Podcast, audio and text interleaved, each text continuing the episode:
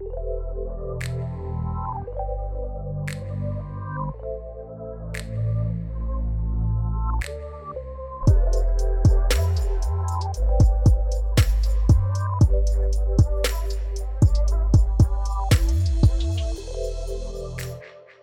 привет! Это новый выпуск подкаста «Сегодня Россия выглядит так», а я его ведущий Михаил Шевелев. На этот раз я поговорил с Дарьей Бесединой. Она депутат Московской городской думы от партии «Яблоко» уже больше 9 месяцев. А стала она им после летних событий прошлого года, которые мы все помним. И, собственно, главный вопрос, который я хотел с ней обсудить, это оказалась ли Московская городская дума эффективным органом, и стоило ли усилий такого большого количества людей прошлым летом – а, которые рисковали своей свободой, а, того, чтобы несколько оппозиционных депутатов находились в Мосгордуме. Об этом и о многом другом мы и поговорили с Дарьей.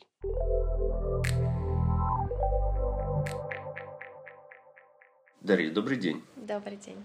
Давайте начнем, наверное, с актуального. У нас через чуть больше, чем через две недели э, выборы.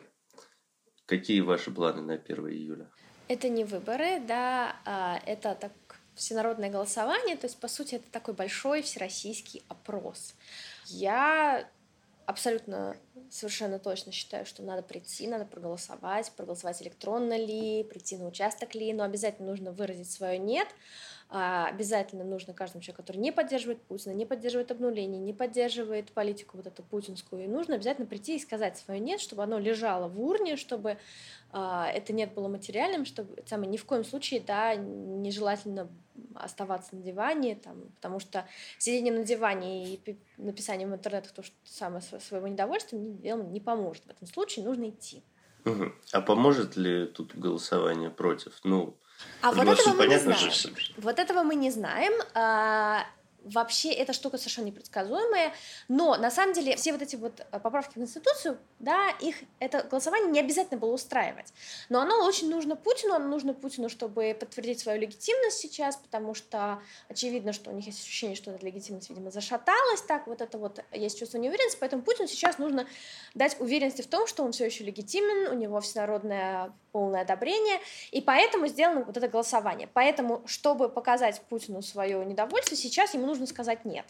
Более того, а, да, мы, здесь многие говорили прошлый месяц, что поправки формально уже приняты, но на самом деле чисто юридически они не приняты. То есть если сейчас в урнах окажется меньше 50% за поправки, то, во-первых, они юридически будут не приняты, чтобы они стали принятыми, придется фальсифицировать, если большое количество людей придет на избирательные участки, а большой процент бюллетеней будет нет, то фальсифицировать придется сильно. Это имеет совершенно непредсказуемые последствия. То есть мы не знаем, что будет и а, как какой, что будет, какой ответ общества будет, когда, будет, самое, когда произойдут массовые фальсификации.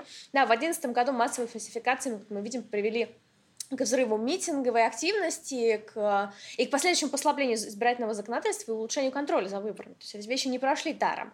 Поэтому мне кажется, что важно, да, каждому человеку выйти и сказать нет, а потом уже мы посмотрим, что будет, и как бы проблемы нужно решать по мере их поступления.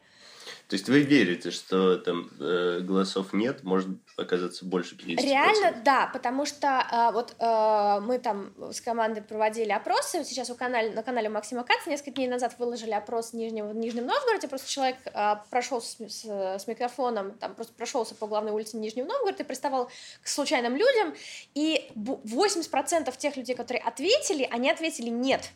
Причем там мы видим, там можно видео посмотреть, есть ощущение, что у людей, которые отвечают нет, есть ощущение, что они в меньшинстве, но на самом деле это не так, да, каждый нет считает, что он в меньшинстве, на самом деле таких а, да, вот в Нижнем Новгороде на, на вот этой улице оказалось 80%. И это, в принципе, общий настрой людей, да, мы видим, что там рейтинги Путина, ну, они очевидно падают. И причем тренд идет на падение, да, то есть это не просто вот там единоразовая какая-то история, да, это тренд популярность Путина падает, популярность этих поправок падает, нужно срочно-срочно провести это голосование, пока они окончательно не упали, но уже сейчас этой поддержки, всеобщей тотальной поддержки нет, да, мы видим, как приходят сообщения со всех сторон, и мне тоже как депутату пишут, что бюджетников сгоняют на голосование, то есть есть э, страх большой, что те люди, которые, да, вот ядерный провластный электорат просто не придет и его не очень много, да, то есть в сравнении с, с самым, то есть если не придут бюджетники, а придут оппозиционеры, то все будет выглядеть очень-очень плохо, и поэтому они сейчас стараются нагонять бюджетников. Но этот ресурс крайне ограничен, то есть реально нужно идти голосовать, и есть шанс переломить вот это голосование, опрокинуть его. Что будет при, после опрокидывания голосования, ну, посмотрим. Слушайте, а как же эпидемиологический риск, когда мы все придем на участки 1 июля? Для членов избирательных комиссий это очень опасно. Это очень опасно, но э, для избирателя, пришедшего на участок, это не так опасно, да, это примерно как поход в магазин. Э, для членов избирательных комиссий это реально опасно, и действительно, скорее всего, будет среди них достаточно высокая смертность это та цена, которую Путин готов платить за свое обнуление. Да, он готов пожертвовать этими людьми. А, от того, что оппозиция не придет, мы не спасем этих людей, к сожалению. Да? Это, это, а, эти жизни, они а, на совести Путина, на совести вот этого обнуления. Это не... Мы мало что можем сделать здесь, мы не можем спасти их. Если бы я была членом комиссии, я бы подумала еще прийти или нет, но как бы, да, для, скажем, если ты человек молодой, а, у тебя персональные риски не очень высокие, то можно участвовать. Если персональные риски высокие, тут я бы дважды подумала, будучи членом избирательной комиссии. Да, это, мне кажется, каждый член избирательной комиссии должен для себя как бы решить, понять, да, насколько он готов на эти риски. Потому что риски действительно для них очень высокие. Но для, для обычных избирателей, которые там окажутся на 5 минут э, в месте голосования, это не очень великий. Да, для избирателя это не самая опасная процедура. Опять же, мы там видим, что сейчас пытаются как-то обезопасить. Потом в Москве, в Нижнем Новгороде, по-моему, тоже э, будет электронное голосование, то есть это тоже вариант. Там какие-то изощрения происходят, там типа с шатрами на улице, чтобы это еще раз снизить. В любом случае, да, для, для избирателя, который там пришел поставил галочку и ушел, это не, не, не должно быть страшнее, чем поход в магазин обычный, который мы все равно все совершаем.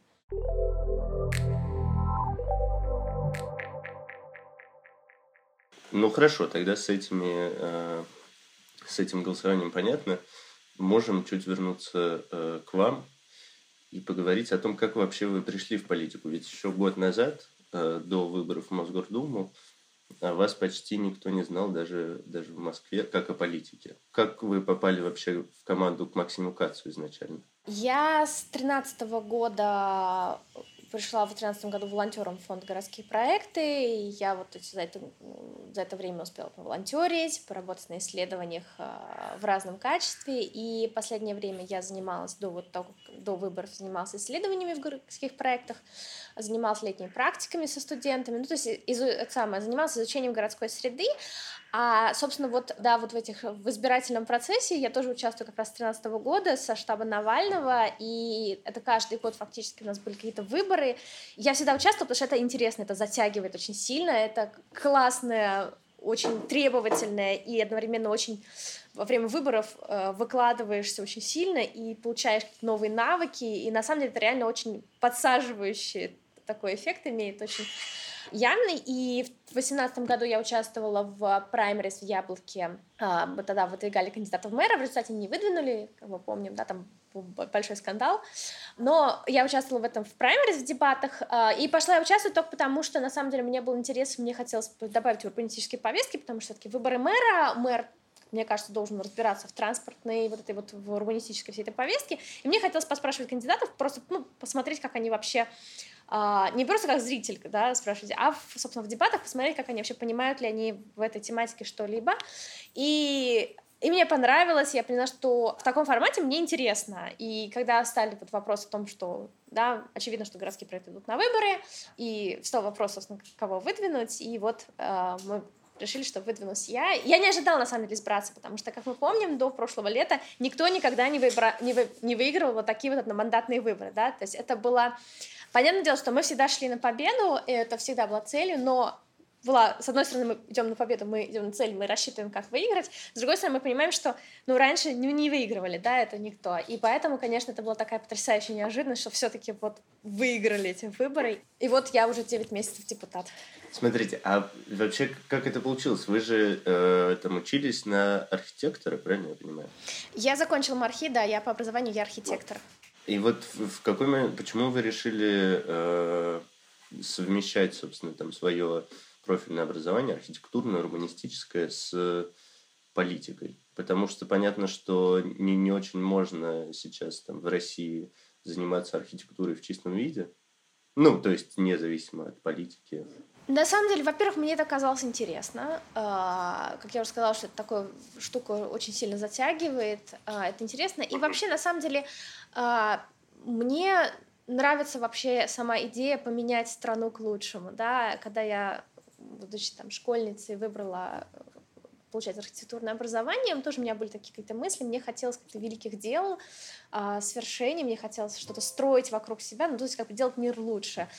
А, и мне казалось, что архитектура — это классная специальность э, вот как раз для этого, и я совершенно не жалею об этом, это на самом деле совершенно классное образование и классная специальность.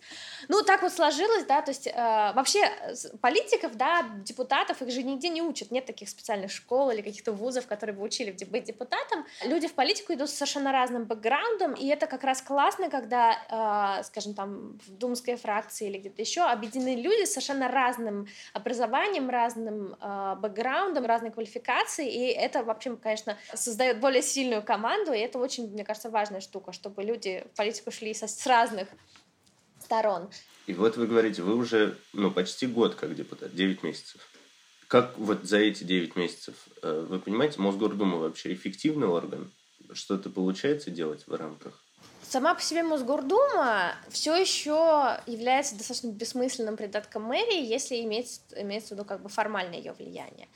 На самом деле, а, это с одной стороны. С другой стороны, а, та дума, которая избралась, и я, и другие оппозиционные депутаты, нам разные оппозиционные депутаты избрались, так получилось, мне кажется, что вот этот состав Думы, он делает очень много для того, чтобы вообще изменить политический ландшафт. А, потому что, во-первых, Дума стала интересна людям. Люди следят за тем, что происходит. Людям интересны депутаты. Люди видят, что они разные, что они выступают. А, какая-то повестка в, а, в зале заседаний происходит не та, которая вот, да, не, не только единороссовская, да, а не, не только то, что там вот э, придумали они там в мэрии радостно штампуют, но появляется какая-то какая альтернатива, другое мнение, важные события какие-то освещаются.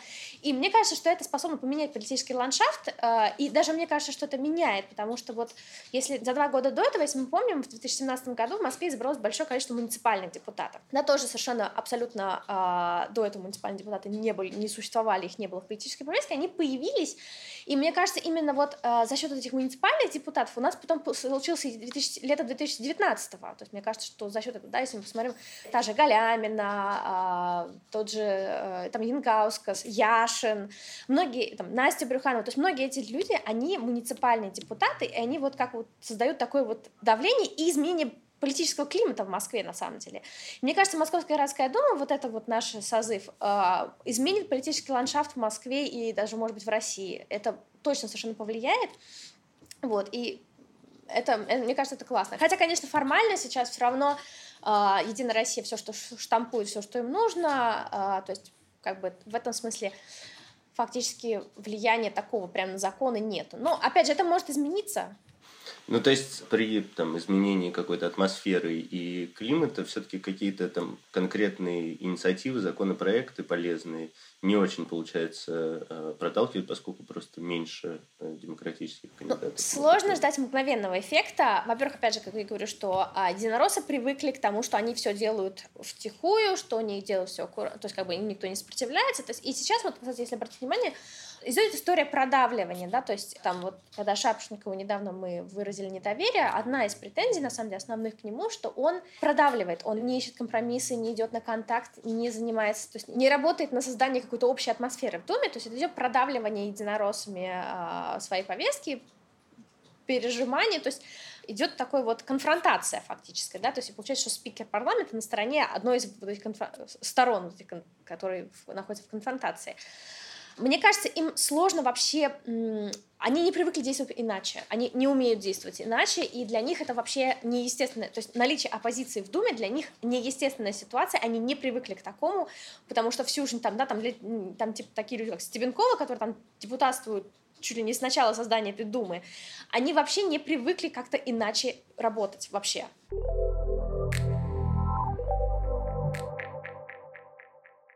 Стоило ли это лето 2019 э, года с кучей задержаний, э, большим количеством арестов, и некоторые люди до сих пор сидят по уголовным статьям в результате тех событий, э, того, чтобы вот в Думе был немножечко другой климат.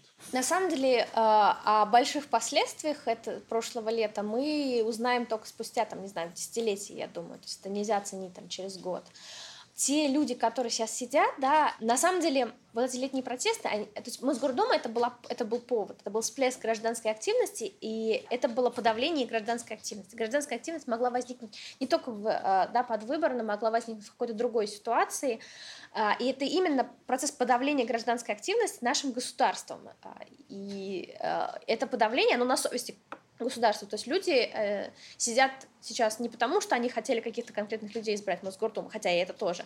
Они хотели справедливости, честности, открытости, э, ну, соблюдения базовых каких вот норм честности. И этот запрос на честность, на справедливость и на открытость политической системы, он никуда не денется. И, возможно, как раз избрав депутатов, мы сейчас увидим, что этот спрос частично удовлетворяется, но он потребует еще больше удовлетворения. То есть процесс будет, видимо, двигаться вперед. А как что будет дальше, мы, мы это, опять же, узнаем, знаем через года, какое реальное было влияние этого. Смотрите, а при этом вы в некоторых своих интервью говорите о том, что вы не очень митинговый человек. А, то есть вы готовы выходить на митинги, но в каких-то э, там уже экстренных это, это правда. Я сейчас очень полюбила, на самом деле, жанр гневное депутатское письмо, когда я пишу в разные инстанции. И интересно, что на самом деле э, я вижу, что реакция, она не моментальная, да, как, так же, как и с гражданскими требованиями, с митингами, с процессом реакция моментальная, но она есть. А, и мне кажется, вообще э, вот чтобы построить прекрасную Россию будущего, каждый из нас может делать то, что ему комфортно, что ему проще, к чему душа лежит. Потому что э, гражданское общество, оно строится из маленьких кирпичиков, из, из каждого нашей индивидуальности. И эта индивидуальность, эта деятельность, которую мы делаем, она должна идти от нас изнутри. Да? То есть она должна быть нам комфортна, нам близка, нами любима. И нельзя заставить человека пойти э, на митинг, если он, ну, если ему это тяжело. Да? Я, опять же говорю, я, это, это просто вот, ну, не, не близкая мне форма выражения, хотя это, конечно, очень важно, да, митинги, публичные выступления — это самое важное. Эти вещи переламывают ход истории. Смотрите, еще вот про Мосгордуму последнее, вы уже вот почти год, мы это говорили, там работаете. Чувствуете ли вы на себя какое-то давление из-за того, что вы мало того, что оппозиционный депутат, еще и довольно молодой по сравнению с остальными, еще и девушка. Есть ли какая-то дискриминация в этой сфере? Я не ощущаю. Я, ну как, э, очевидно, есть вот это вот, как я говорила, дискриминация по принципу оппозиционности. Оппозиционных депутатов затыкают, э, их законопроекты задвигают, и, в общем, все это заматывают по ковер. Но, э, как бы, я не замечаю какого-то сексизма или иджизма. Может быть, конечно, у меня, я не, не сильно обращаю на эти вещи внимание, может быть, я там привыкла к какому-то градусу сексизма вообще в мире. Он у нас есть, это, это на самом деле довольно серьезная штука. И я просто как бы э, сознание работает так, что ты отфильтровываешь, чтобы не расстраиваться, отфильтровываешь эти вещи автоматически.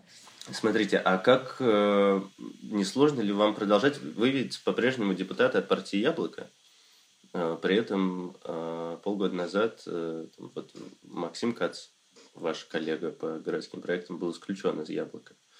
А как вы продолжаете это взаимодействие? А, яблоко — это такая большая структура с очень большим количеством людей, она крайне неоднородная, и, ну, да, то есть большое количество людей, объединенных общими, в общем-то, пониманием и там, взглядами на то, как страна должна развиваться, но в себе оно совершенно неоднородное, Максима исключили, но а, как бы его исключили, там, там серьезные нарушения при исключении а, были допущены, и сейчас Максим собирается восстанавливаться там через, ну, через, собственно, через партийные процедуры соответствующие, то есть там обжалование, потом восстановление. Глупейшая история, с исключением Максима. Там документы, которые были произведены в процессе, это, конечно, что-то с чем-то. То есть там, там они до сих пор мемами ходят по партийным чатам. Это потрясающая вообще совершенно глупости, на самом деле, история. Ну, ну слушайте, бывает, так, бывает. Немножко там партийное руководство так немножко это, странные вещи сделали. Но у вас конфликты на этой почве не возникает к вам? Максим не приходит с текстом «Срочно выходи из яблока». Какой смысл, на самом деле? Нет, на самом деле, я к яблоку отношусь примерно так же, как Россия. Я Яблоко очень люблю, э, очень ценю. Яблоко классное, но у него есть большие проблемы. И мне кажется, что э, выходить и бросать и хлопать дверью, это как раз неправильно, потому что если есть проблемы, нужно их решать.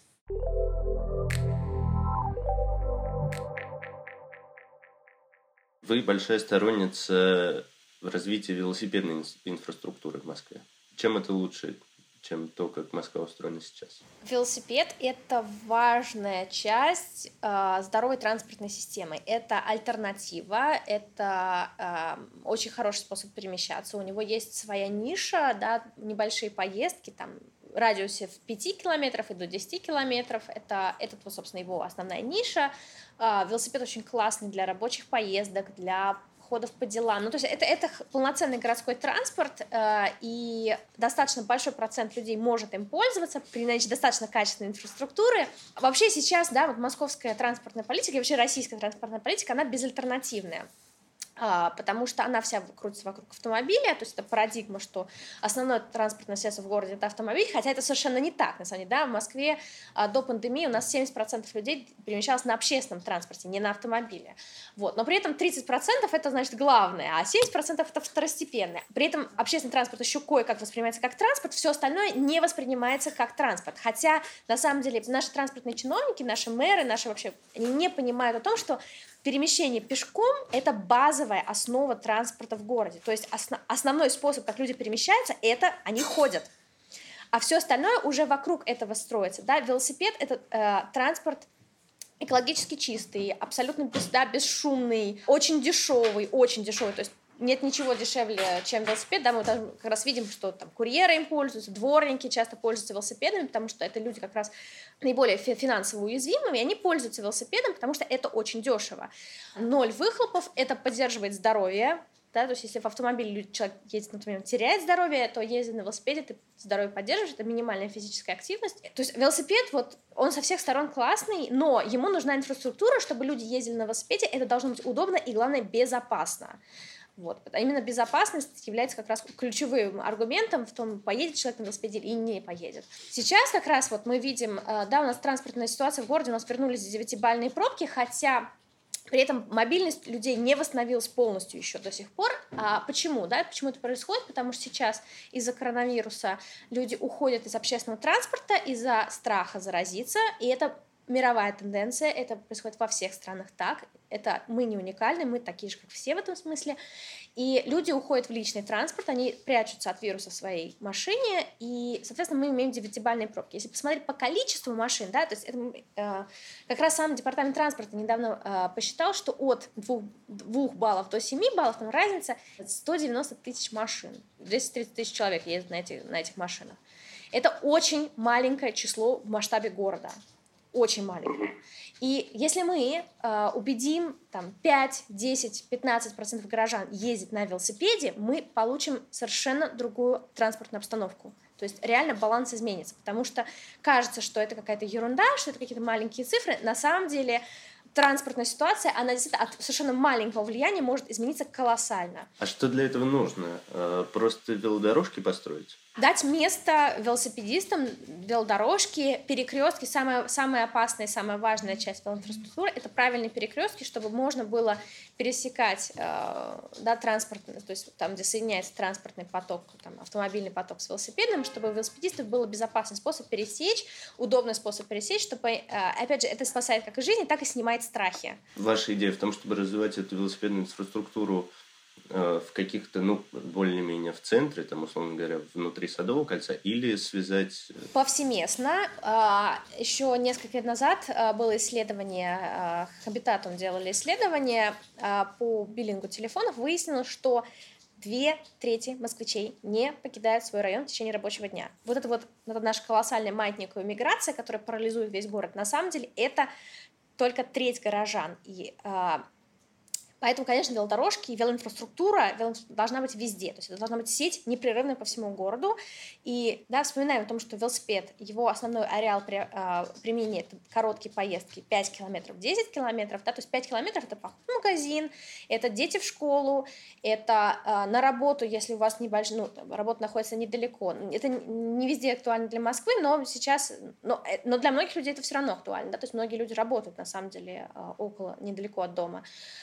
То есть вот эти все короткие регулярные поездки, они практически во многих случаях могут быть, происходить на велосипеде. И нужно как раз дать возможность людям использовать велосипед, но, естественно, конечно, у них должно быть в, вел, э, сам велоинфраструктура должна быть там, где они живут, рядом с домом, рядом с работой, рядом с магазином, рядом со школой. Должны быть места для хранения велосипедов, тоже колоссальная, кстати, проблема. В Москве негде хранить велосипед, а, то есть первое, что когда говорят, ну, что давайте использовать велосипед, а как я его буду хранить, как я его буду каждый день по лестнице таскать там на свой этаж. Его не нужно каждый день таскать на этаж, потому что во дворе должна быть какая-то парковка, должна быть закрыта хотя бы под крышей. Ну, есть там варианты там для тех, кто больше боится, меньше боится, запираемые, не запираемые, но эти парковки должны быть, их нет. И это, конечно, колоссальная проблема, они должны быть. Должно быть, должно быть место в городе для велосипеда, которое для него отведено специально. Смотрите, а если мы выделяем это место, условно говоря, мы там выделяем эти велодорожки, места для парковок, места для машин ведь становится еще меньше, и как будто бы количество пробок у нас увеличивается. На самом деле нет. А, вот сейчас мы недавно в городских проектах выпустили проект «Трамвай по Садовым». Почему я сейчас про «Трамвай по Садовым»? Потому что там как раз показана провозная способность улицы. Провозная способность и пропускная способность — это не одно и то же. Пропускная способность — это то, сколько наша улица может пропустить автомобильчиков за единицу времени. Провозная способность считается не в автомобильчиках, а в людях. И это важнее, потому что возить мы по городу должны не машинки, а людей. И а, вот если посмотреть трамвай на Садовому, мы показываем наглядно, прям с цифрами, с расчетами, как изменится Садовая как транспортный коридор при создании трамвая. По центру, уменьшение полос до двух в каждую сторону и на оставшемся месте у нас хватит места для инфраструктуры, для каких-то э, озелененных общественных пространств. То есть там остается огромное количество места, которое можно использовать по-другому, которое сейчас просто забито автомобилями, которые большую часть времени просто тупо стоят в пробке. Да, когда они не стоят в пробке, они вылетают, они летают, у нас происходит ДТП, как это было недавно. И вот это показывает наглядно, что на самом деле автомобиль уже чудовищно неэффективен. То есть один автомобиль занимает очень много места на улице, при этом он перемещает 1,2 человека в среднем один автомобиль. Да? То есть, когда говорят нам, что я там вожу 10 своих детей по всем кружкам, это может быть, у кого-то это так, но в среднем 1,2 человека перевозит один автомобиль. Это чудовищно, просто неэффективно. И поэтому в городе, конечно, автомобили остаются, да, как сейчас, потому что они остаются как раз для тех, кто не может без автомобиля обойтись по каким-то причинам. Сейчас, вот как раз про, если говорить про Садовое, да, то сейчас у нас э, альтер, какая альтернатива транспортная на Садовом? Либо это стояние в пробке, автобус там тоже стоит в пробке, либо это метро. Метро перегружено. Спускаться в метро для многих, то есть у нас есть выбор между стоять в пробке в личном автомобиле или спускаться в перегруженное метро, в которое там, в час пик в него не воткнешься порой. Вот такой плохой выбор из двух плохих вариантов люди выбирают между двумя дискомфортами. Если мы убираем часть полос для автомобилей и добавляем туда новый альтернативный способ перемещения, например, трамвай или велополосу, альтернативу. Да, часть людей из этих машин, они перейдут на альтернативу, и, соответственно, просто разгрузится трафик, машин станет меньше. А департамент транспорта и э, Собянин, кто-то еще, кто за это отвечает, вообще делают какие-то телодвижения в эту сторону? Ведь несколько лет назад появились в Москве велодорожки все-таки в каком-то очень небольшом количестве. Но Там совершеннейшее, полнейшее ощущение того, что люди не понимают вообще, как это работает, зачем это, да, потому что а, вся московская велоинфраструктура, она совершенно показушная. Наши чиновники регулярно, там, там тот же Лексутов регулярно дает интервью, в которых он показывает свое тотальное непонимание ситуации, вообще не понимает, как это работает. А, вообще, да, все наши чиновники, их большая проблема, что они, опять же, это в головах проблема, что они считают автомобиль способом, пер, пер, первичным способом передвижения, коим он не является. Вот. Но в их головах приличный человек ездит на автомобиле, а общественный транспорт это такой для плебеев способ, а других способов вообще в их головах не существует. То есть, в принципе, это не воспринимается как способ перемещения себя из точки А в точку Б. И это, конечно, колоссальная проблема, и тут нужно менять мэра.